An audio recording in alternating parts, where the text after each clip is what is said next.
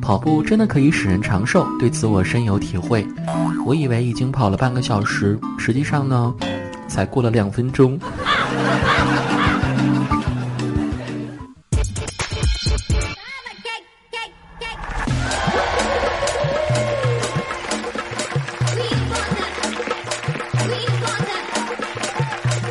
嗨，去你的段子！欢迎各位的光临，我是希望下辈子能把秒懂放在数学上的主播子木，把我逼急了，我啥都能做得出来，唯独数学不行。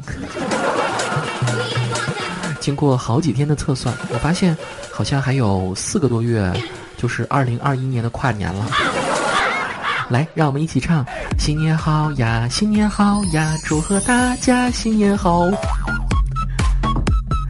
这个二零二零年，让我们每个人都过得浑浑噩噩的。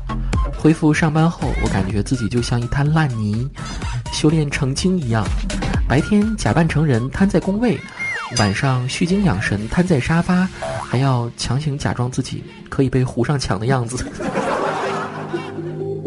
我这滩烂泥，下雨天站不起来，晴天就裂开了。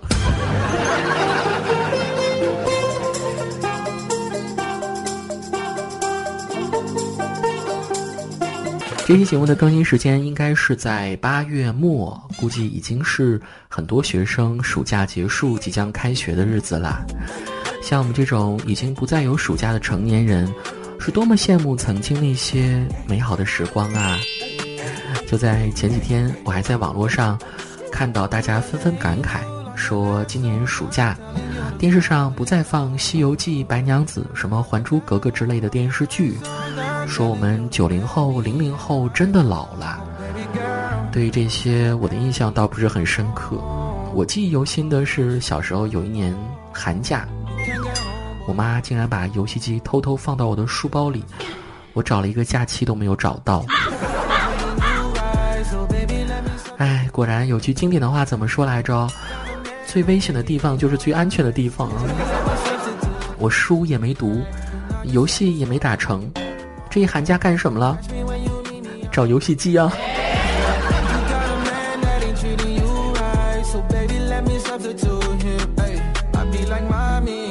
从小我们就被家长教育，什么事情应该做，什么事情不应该做。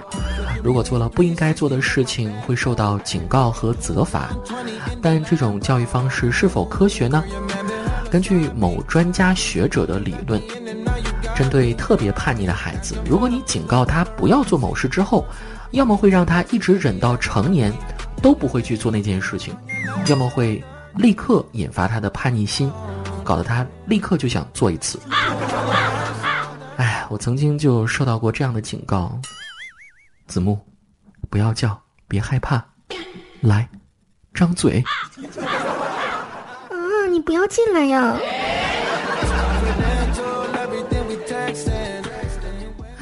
嘴上说不要，身体倒是蛮诚实的嘛。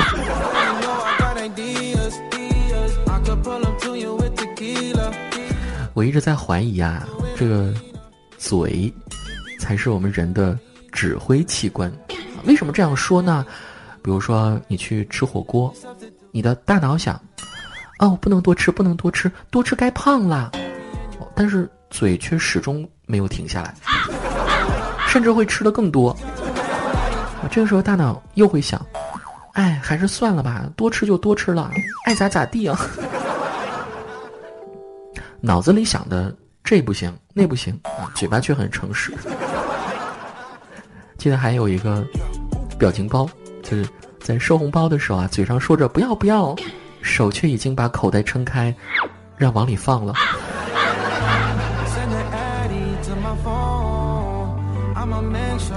在美食面前，没有人能够抵挡住它的诱惑啊！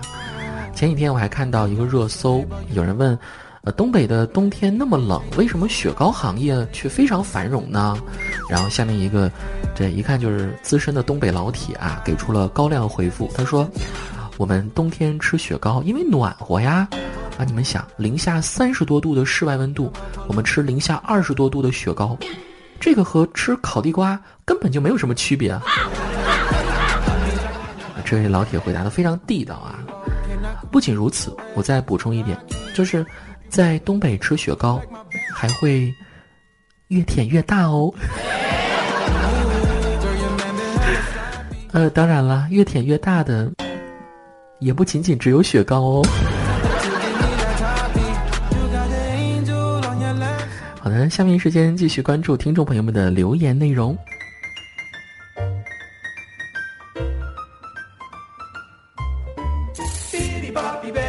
旭日东升，他说：“子木今天听一个朋友讲他上学时的经历，这位朋友从小就是 gay。”高中时很单纯，喜欢一个学长就直接表白，满怀欣喜的等待回复结果，却不料换来学长的当众嘲笑和侮辱，几乎全校人都知道了他的取向，他们班男生也经常因此欺负他。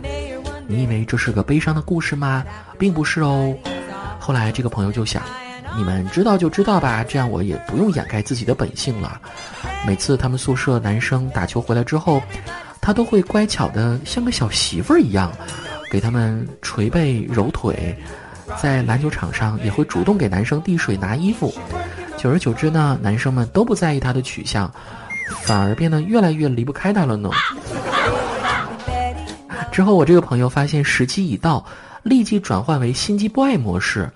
她凭借自己不错的样貌，开始勾引同班男生。不经意之间露出纤细的小腰，喝完牛奶之后伸出粉色的小舌头，舔一下嘴角，帮男生捶背时若有若无的触碰抚摸，最后收获了一堆男生的心。男朋友根本就换不回来，甚至还有男生为她大打出手呢。这耽美小说都不敢这么编吧？本来以为是个校园霸凌的故事啊，我刚要开始难过，没想到你的朋友，他的段位这么高。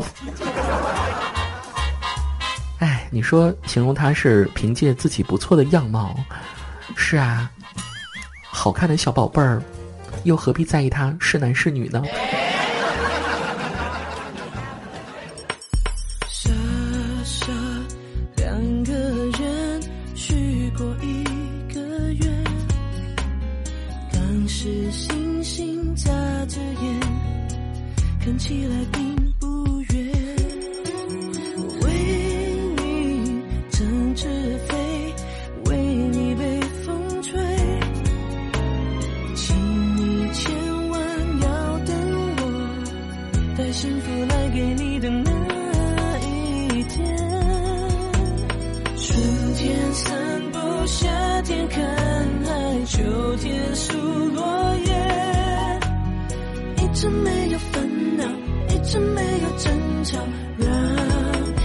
像糖一样甜，冬天飘雪，我是棉被，温暖你的眼，一直在你身边，一直爱到永远，你就负责靠着我的肩。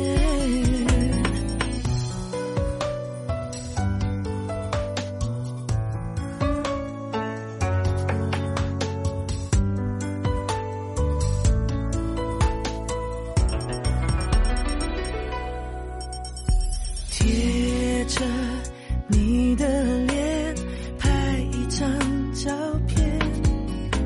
世界是很复杂的，要靠我近一点。但愿你每一天幸福又安全。两只恋人手牵手，谁也不用再抛给谁。追。春天散步，夏天看海，秋天数落叶。一直没有烦恼，一直没有争吵，让每天像糖一样甜，冬天飘雪，我是棉被，温暖你的眼，一直在你身边，一直爱，你就负责靠着我的肩。